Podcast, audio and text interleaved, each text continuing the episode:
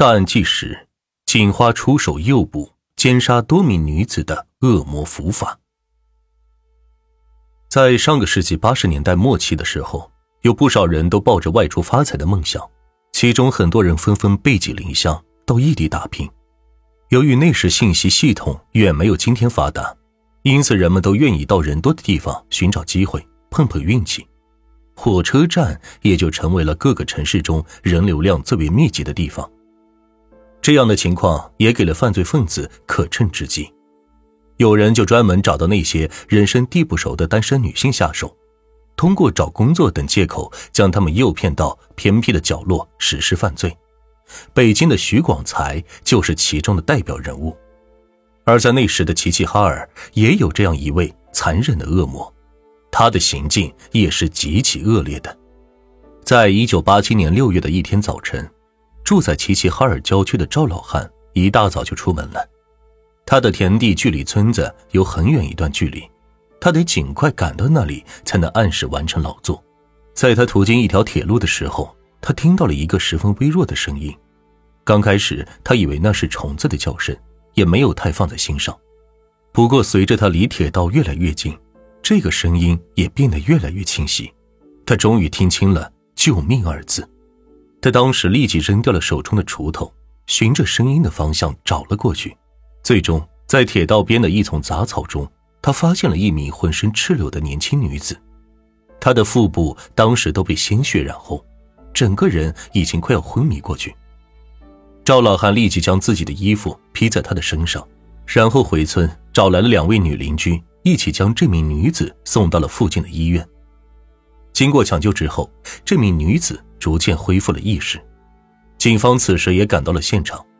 经过询问，警方得知这名女子是内河人，因为和丈夫以及婆婆吵架，一怒之下离家出走，来到了齐齐哈尔火车站。当时的她已经身无分文，就在她走投无路的时候，一名三十多岁的男子主动靠近了她，问她需不需要用钱。她听出了男子的言外之意，不过迫于情势。他也只好接受了这名男子的要求，随他走出了车站。之后，两人便一直沿着铁道前进。走到一处僻静之地的时候，那名男子强行占有了他。不过事后，他不但没有给钱，还用一条绳子死死地勒住了他的脖子，然后用螺丝刀狠狠地扎向女子的腹部。那时，他因为剧痛昏死了过去。等他醒来的时候，那名男子早已不见了踪影。自己只好沿着铁路线爬行，最终终于遇到了好心的赵老汉，捡回了一条命。警方问起这名女子是否还记得犯人的形貌，她说自己只记得她大约三十多岁的年纪，其他的特征已经完全想不起来了。其实，这并不是齐齐哈尔地区发生的第一起类似案件，在早些时候，炮台屯附近就发生了一起恶性的性侵案件。不过，犯人行凶的时候被一名男子撞破，他见义勇为，果断出手，结果被刺瞎了双目，那名犯人也逃之夭夭了。与此同时，在车站附近的三河村，也有一名妇女被人奸污，那人在发泄完兽欲之后，也想掐死她，不过其和那名来自纳河的女子一样，大难不死，并向警方报了案。不过，这三起案件的事发地虽然接近。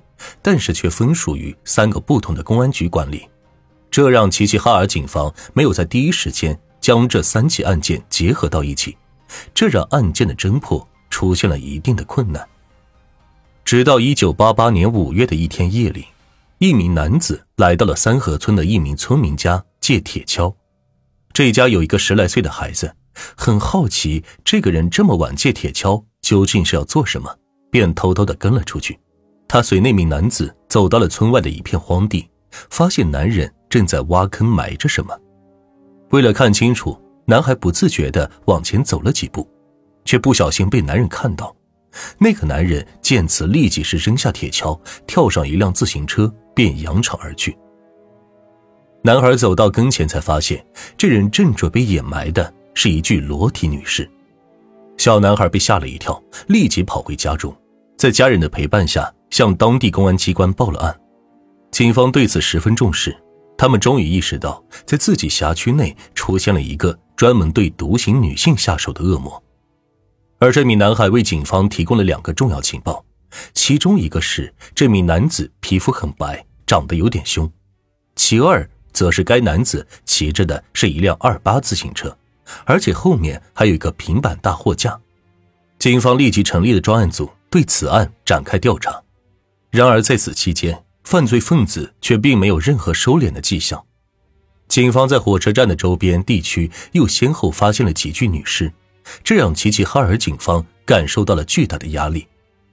他们派出法医和刑侦人员在案发现场进行了详细的取证，最终在尸体的周围找到了几张散落的免费处方笺，上面还留有嫌疑人的经斑。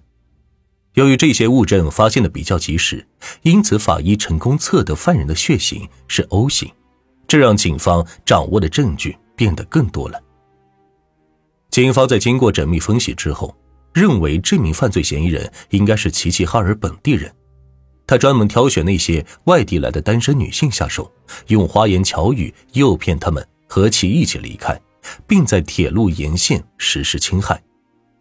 由于火车站人多眼杂，人口流动性极强，警方认为大规模排查恐怕很难取得效果，因此他们打算找一名漂亮年轻的女警做诱饵。将这个好色的魔头给引出来。二十九岁的女侦查员王丽华接受了这个任务。从十月份开始，她便每天打扮的花枝招展，去到齐齐哈尔火车站闲逛。期间，不少登徒浪子都来勾搭她。不过，王丽华知道他们不是自己要找的人，因此也没有搭理他们。其中几个言语举止比较过分的，还被王丽华和其他同事逮捕了起来。直到一周以后，王丽华才终于在火车站附近看到了一个面孔极白的男子，而且他一进火车站就开始东张西望，眼珠子在自己身上游移多次。虽然他一直站在台球桌前，但是却并没有打球的意思。王丽华的直觉告诉自己，他就是自己要找的人。王丽华见来人对自己很感兴趣，便主动的走到他的身边，开始与其搭话。王丽华问他到这里来是要去哪儿，男人说自己要回哈尔滨，并表示自己不着急，问王丽华有没有空和自己出去玩玩。王丽华当即答应了他的请求，和他一同离开了车站。在走出后几步，王丽华身边埋伏的几位便衣警察就立即出手。将男子扑倒并控制了起来。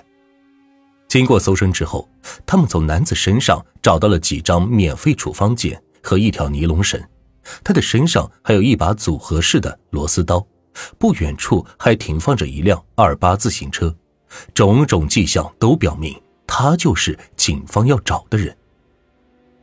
在回到警察局之后，警方立即开始对男子的审问。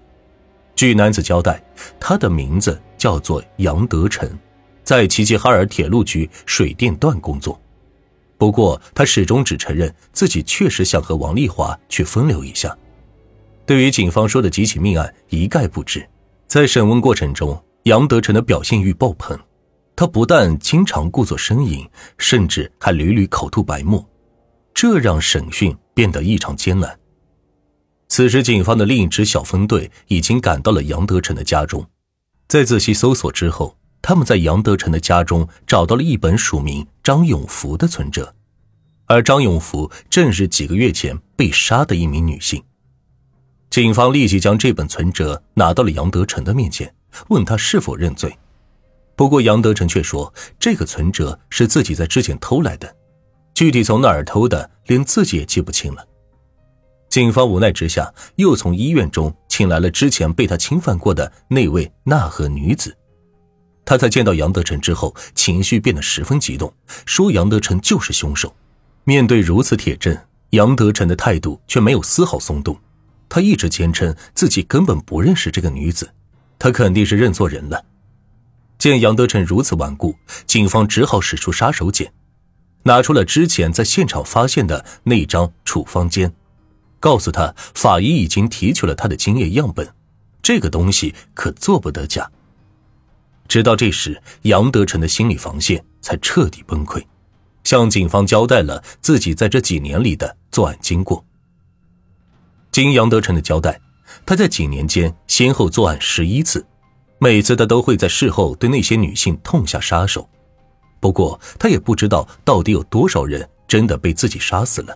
经过他的供述，警方也找到了几个之前没有找到的案发现场，这也让许多失踪的悬案有了结果。由于杨德成罪行十分恶劣，因此其在被捕后不久就被当地法院判处了死刑。这名恶魔的生命也走到了尽头。不过，就在他死后，警方在齐齐哈尔车站边又找到了一名年轻女性的尸体。犯人的作案手法与杨德成完全一致。经过经斑比对，确认了这起案件也是杨德成所为。警方因此认为，杨德成到了最后依然在隐瞒自己的犯罪事实，他的真正作案次数可能比十一次更多。在这起案件的侦破过程中，勇敢机智女警王丽华起到了至关重要的作用，这也说明了女警在公安系统中不可替代的作用。